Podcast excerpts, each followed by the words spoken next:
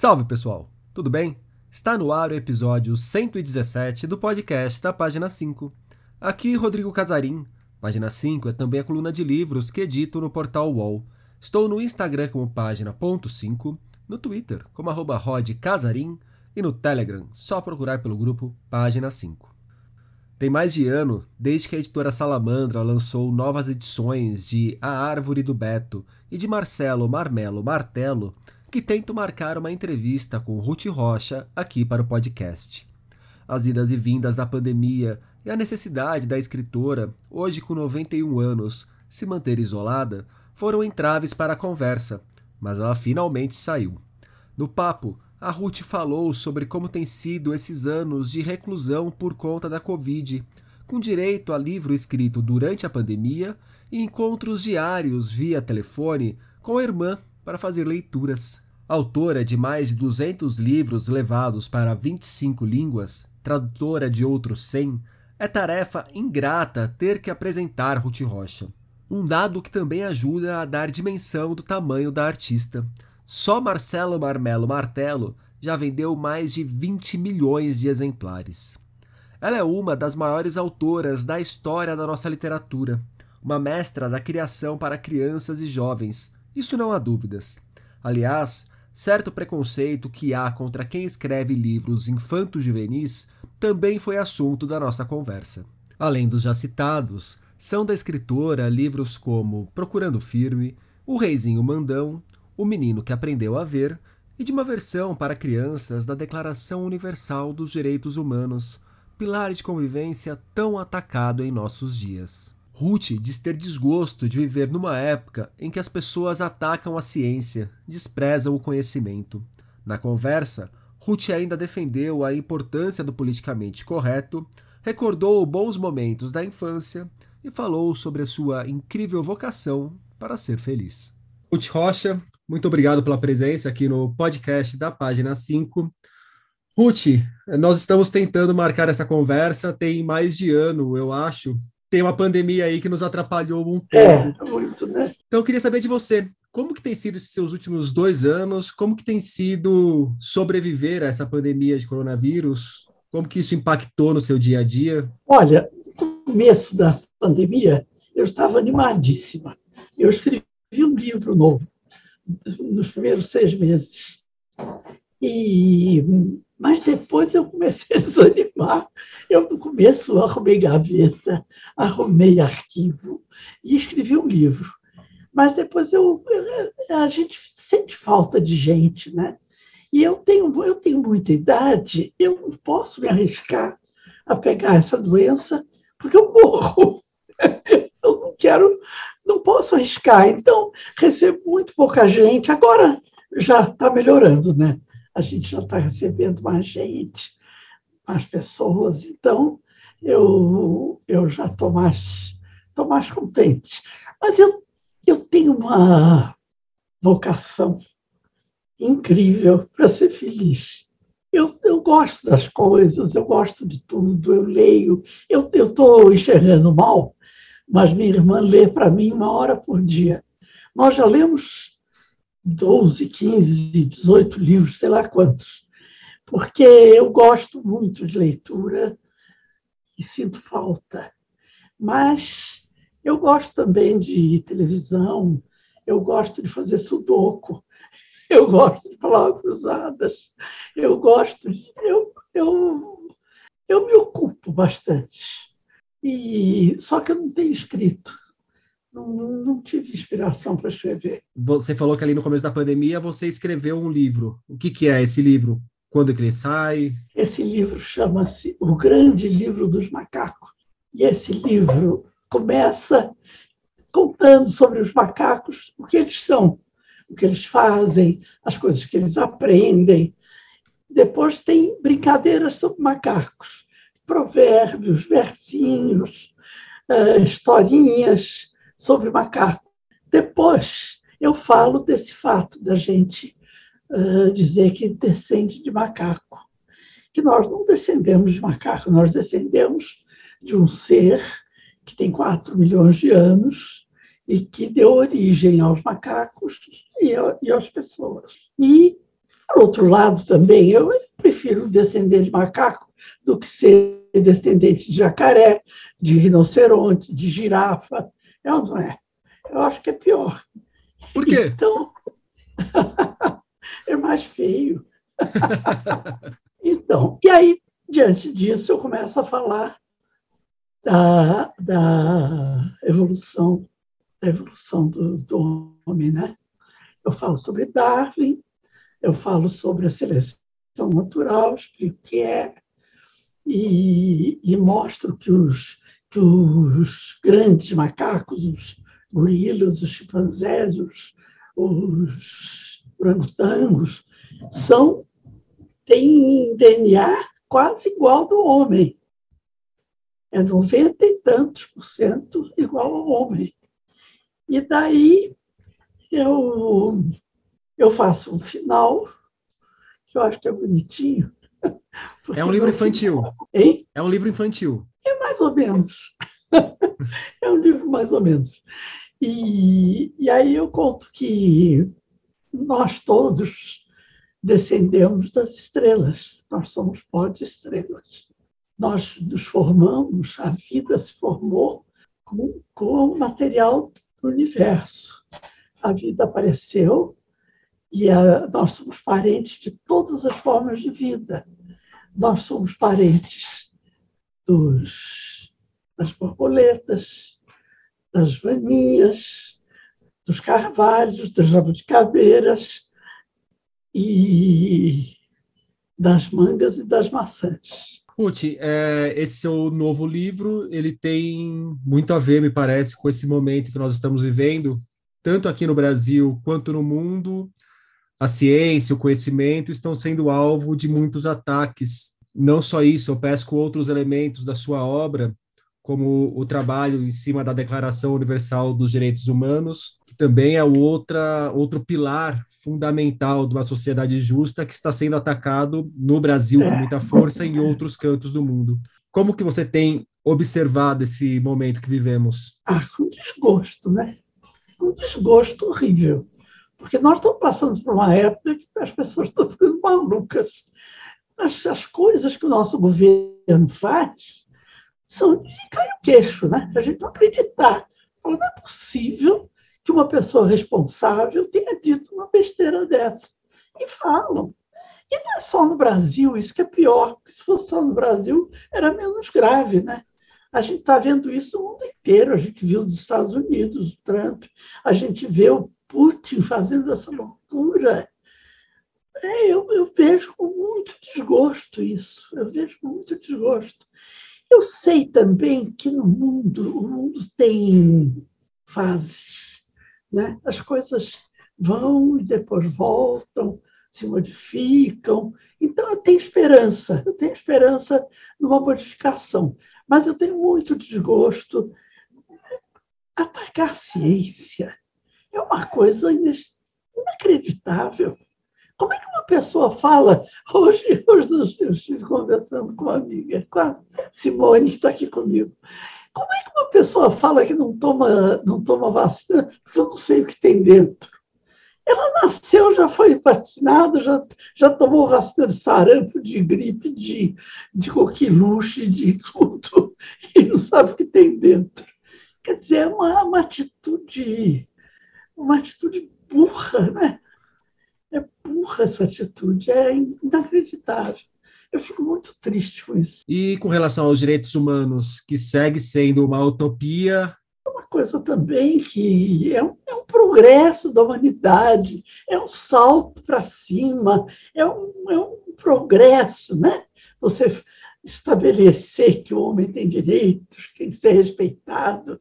E, no entanto, tem gente que, que fala mal, né? A gente com minha cabeça eu não entendo. Eu não entendo, não entendo o que pensam essas pessoas. Ainda pegando a sua obra e olhando para esse momento que estamos vivendo, eu estava relendo o Marcelo Marmelo Martelo, que foi um dos livros da minha infância.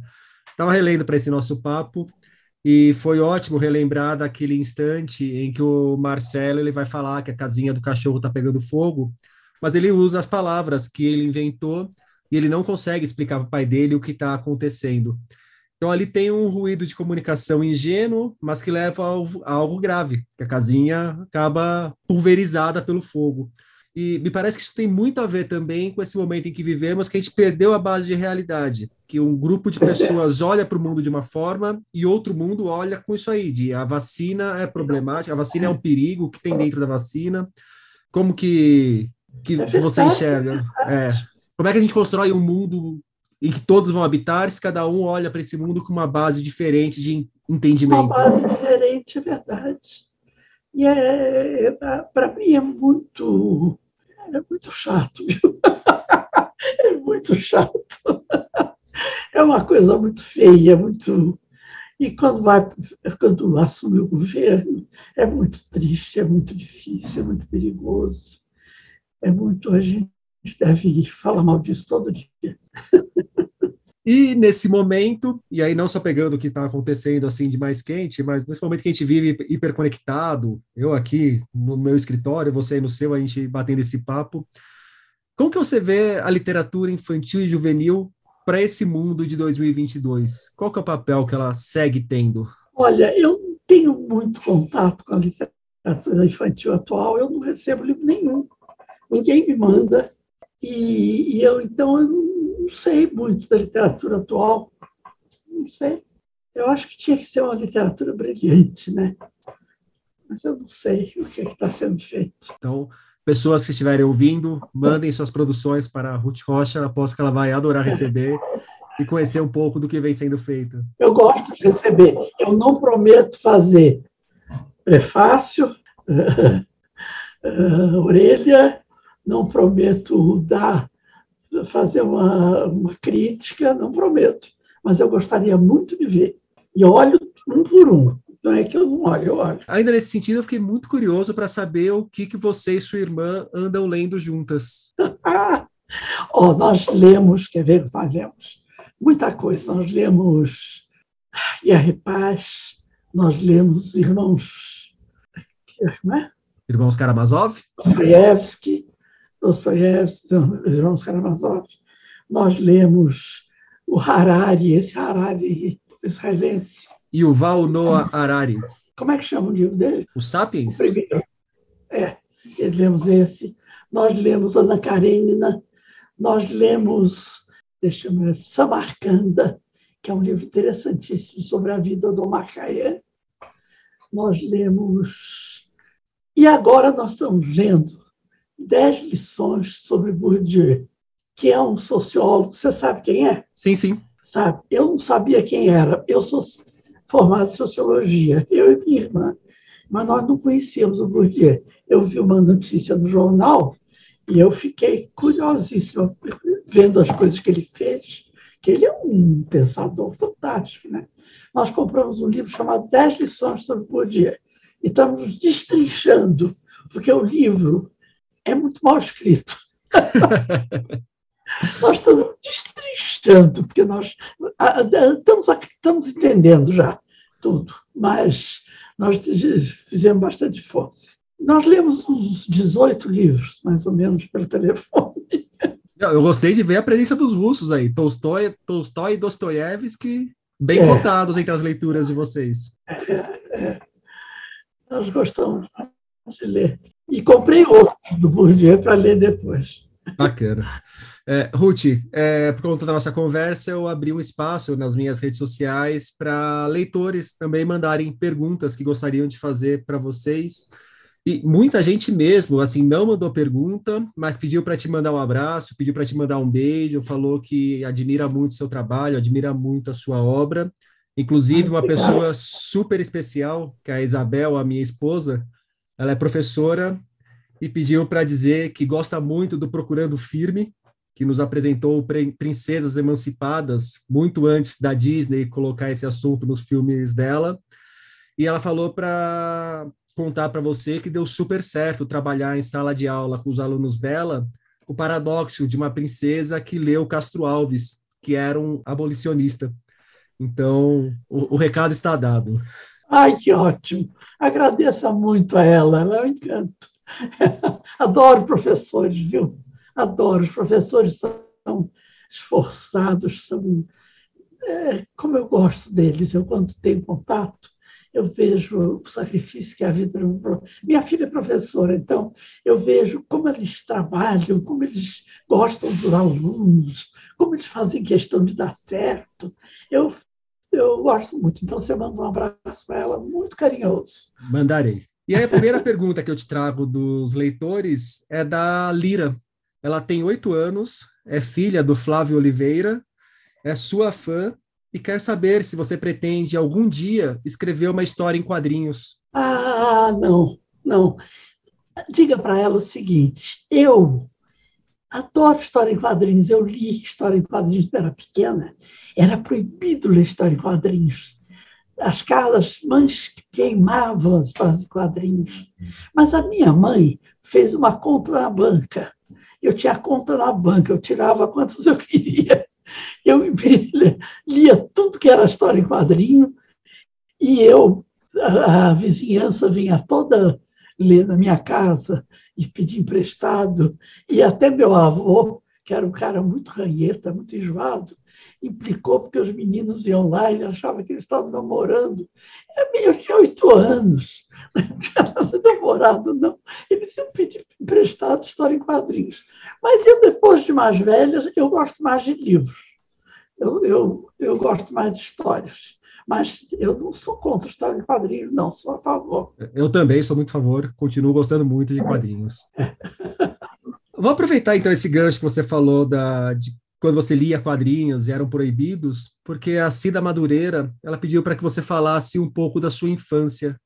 Quando a gente fala de infância, quais são os momentos que te vêm imediatamente à cabeça, Ruth? É brincar na rua. Eu brincava na rua. Ah, é uma delícia. Tinha um bando de criançada. Naquele tempo não passava. A gente, quando via um automóvel, a gente fala, parava e falava assim: Ó, oh, lá vem vindo um automóvel, hein? Aí a gente saía da rua, o automóvel passava, porque era um. Cada manhã passava um. Então a gente brincava na rua. Isso era uma coisa maravilhosa. Adorava. Mas eu fui muito feliz da minha infância. Eu tive pais maravilhosos democráticos, engraçados, conversavam muito. Meu pai conversava, conversava, conversava. Quando eu tinha, em 1939, estourou a Segunda Guerra Mundial. Eu tinha sete anos, oito anos. Meu pai comprou um mapa para acompanhar a guerra na Europa. Europa e África também, que ele nos ele nos contava tudo da guerra, onde é que está atacando aqui, estão bombardeando Londres, estão fazendo isso. Eu tinha oito anos, minha irmã tinha dez. Nós acompanhamos a guerra todinha que meu pai contava. Meu pai contava história. Meu pai... E eles eram, eles eram firmes, eles não eram moles, não, a gente não fazia o que queria. Mas a gente era tudo justo fazia o que eles, a gente discutia e fazia. Eles eram pais moderníssimos. Então, eu fui uma criança feliz. Eu tive quatro irmãos, a gente brincou muito, a gente se gosta até hoje, nós estamos, nós estamos cinco vivos. Então, nós ainda nos gostamos, ainda nos conversamos. Tenho dez sobrinhos, tenho uma filha, tenho dois netos maravilhosos. Então, e lembro da minha infância com muita alegria porque brinquei muito. Eu tive uma escola, foi o Bandeirantes, eu estudava no Bandeirantes, que era uma escola maravilhosa. Eu tive, não era rica, não, né? não tinha muito dinheiro, meu pai era médico, mas a gente tinha de tudo, a gente tinha conforto. Então a gente era muito feliz. Eu fui muito feliz. É a segunda vez no nosso papo que você fala sobre a sua felicidade. A gente começou falando da pandemia e você falou da sua felicidade, agora você falou que foi muito feliz. Se quiser falar de outras felicidades, você pode ficar à vontade, mas eu não gostaria de perguntar qual é o segredo da felicidade, que fica parecendo papo de autoajuda. Mas qual que, o que está na base dessa felicidade? Por que tamanha alegria? Eu, sabe que eu lembro? Eu lembro de segurança. Meus pais eram firmes, eram estavam ali eram do, nosso lado. Eu tinha segurança. Eu tinha amor, porque meu pai e minha mãe eram muito amorosos entre si. Então, eles eram muito amorosos com os filhos. Eu tive muito amor. Eu tive muita atenção, porque minha mãe era criadeira de criança. Ela, ela criou os filhos, depois criou os netos. Ela gostava de criança, ela brincava com a gente, ela cantava. Eu tive um avô que contava história. Ele contava todas as histórias do mundo. Ele era, ele, eu acho que ele editava as histórias, porque ele sabia contar. As histórias ficavam ótimas do, do jeito dele. Eu, eu, eu só podia ser feliz. Eu, eu tinha um problema, eu tinha asma, sofria de asma, ficava doente muitas vezes. Mas eu nem lembro da minha doença com amargura, porque minha mãe era muito boazinha, fazia docinho para mim, fazia contava história, deitava junto comigo. Então, eu, eu lembro de asma, era chato, não gostava, mas não era uma coisa que eu vivesse amargurada, que eu vivesse amedrontada, não tinha medo de nada. Eu, eu acho que a base da felicidade é ter segurança. Né? Do Fábio Henrique Gonçalves. Ruth, o termo infantil ou infanto-juvenil é um empecilho para que escritores focados nesse público sejam vistos eventualmente assim como gigantes da literatura, como aqueles cotados para o Nobel. Você acha ah, que o ah, é, mercado é, claro. tem certo preconceito? Tem, claro. Tem. Tem bastante preconceito. Eu, quer saber? Eu nem ligo. Já ligou em algum momento e não liga mais? Ou nunca ligou para isso? Liguei muito, não. Eu, eu, eu fui vivendo minha vida com Deus, sabe? Eu, eu trabalhei muito, eu trabalhei muito. Eu uh, tive, me aposentei com 33 anos de empresa, que eu fui orientadora educacional, depois eu fui, fui editora da Editora Abril, e tive 33 anos de empresa, de oito horas por dia. Eu escrevi 200 livros, eu traduzi 100, e eu, eu fiz uma enciclopédia. Eu trabalhei bastante, mas eu, eu nem sei mais do que eu estava falando. Sobre essa visão que o mercado eventualmente tem do, de quem escreve para criança ah, e para é, adolescente. É comecei a escrever para criança e comecei a publicar e fiquei tão encantada com isso. Gostei tanto de publicar e logo vendi muito livro, muito livro, muito livro, vendi muito, muito, muito, muito. Então, eu, isso me satisfez. Eu sei que eu, eu tenho pessoas muito uh, importantes que gostaram muito do meu trabalho. Eu tenho, assim, eu tenho carta do Rubem Braga, eu tenho Ana Maria Machado, que é minha minha amicíssima, que aprecia meu trabalho. Ela é uma escritora que já tem um, um nível, nível de, de literária, né? Ela é da Academia Brasileira de Letras. Eu tenho quem gostava de mim muito, Osman Lins.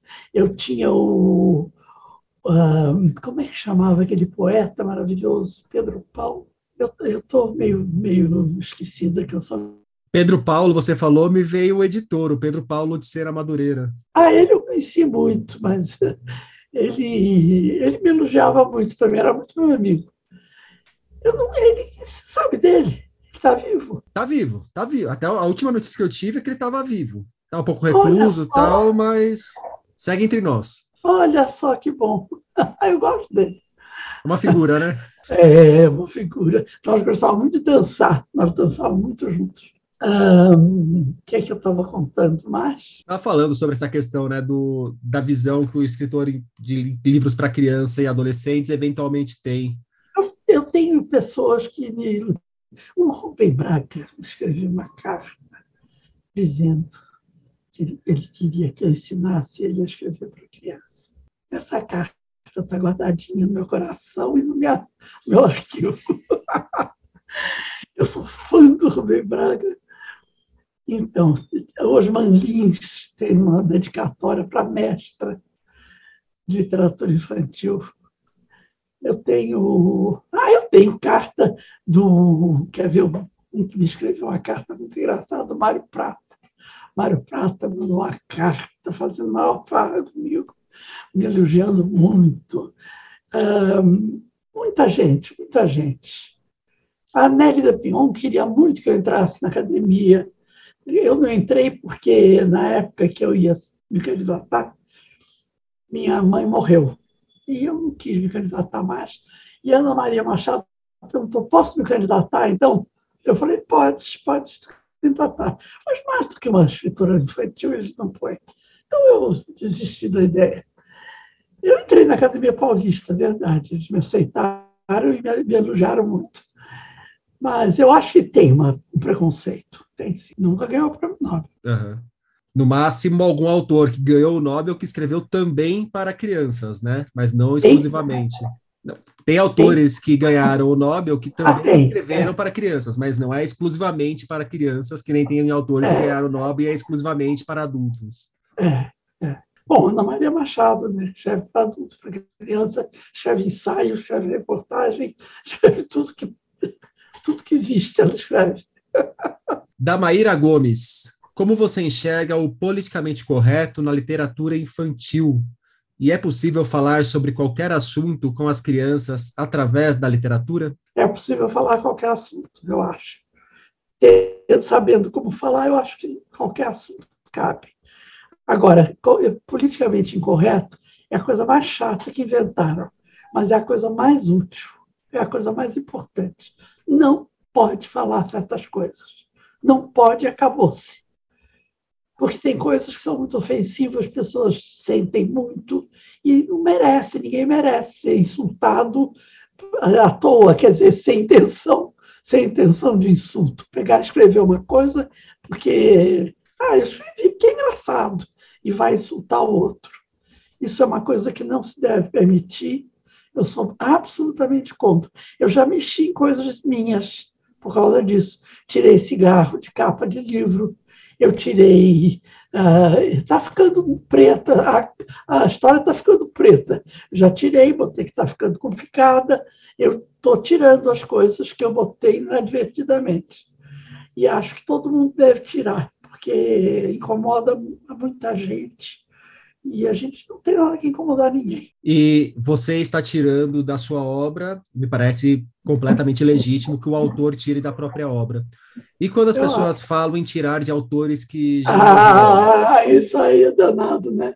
Isso aí, Monteiro Lobato. Eu não ia nem falar do Monteiro Lobato para a gente não personalizar, porque a ideia é até mais ampla, né? A ideia é mais ampla que isso, é verdade. Bom, é um, é um problema para mim absolutamente profundo, difícil, complicado. Por quê? Primeiro, porque eu adoro a obra Monteiro Lobato, eu li inteirinha, eu li várias vezes, e eu gostava muito, e eu nunca reparei nessas impropriedades que ele realmente pôs.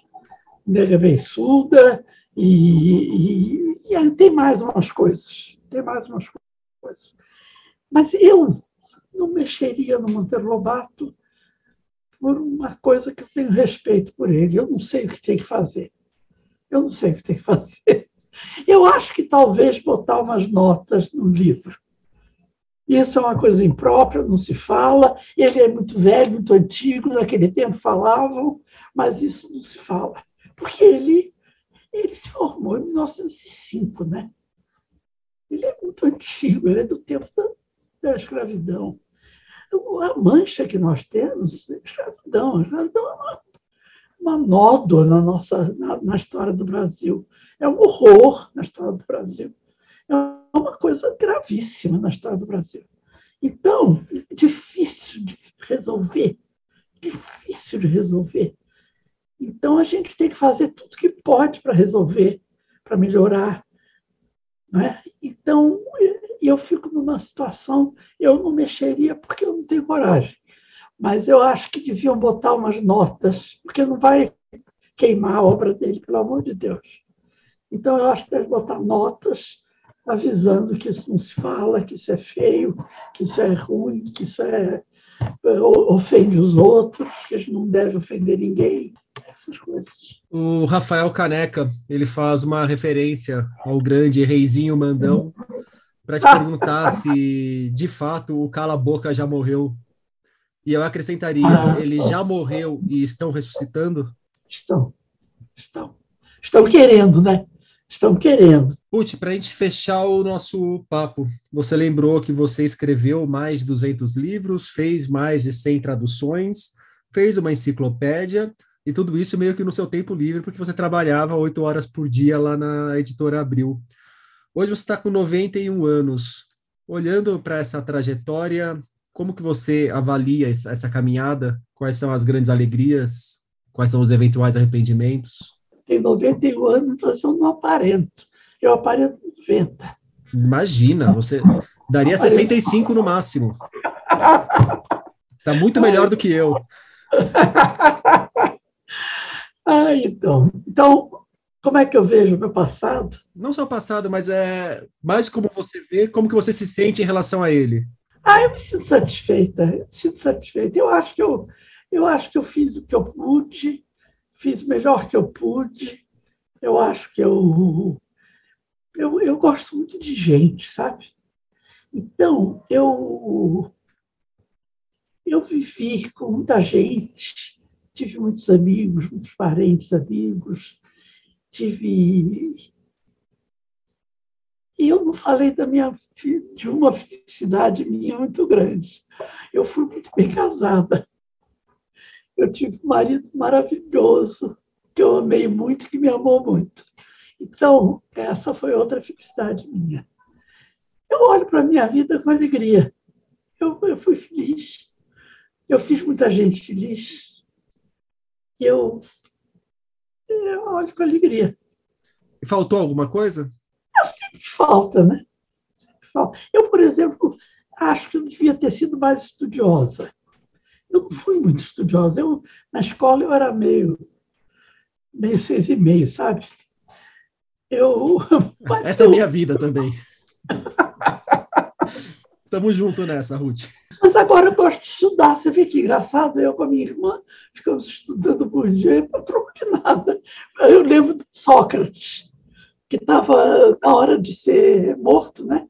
Ele estava aprendendo flauta, tocando flauta. Então perguntaram: para que, que você está aprendendo isso? Ele falou: para aprender a tocar essa música. Eu também estou aprendendo para aprender a apreciar o porquê. Muito bom. Ruth Rocha, muito obrigado pela conversa. Nada, foi um prazer. Depois de semanas de episódios bem longos, um mais curtinho para vocês. Por hoje é isso aí, pessoal. Indique o podcast para os amigos e inimigos. Um abraço, um beijo, um aperto de mão e até a semana que vem.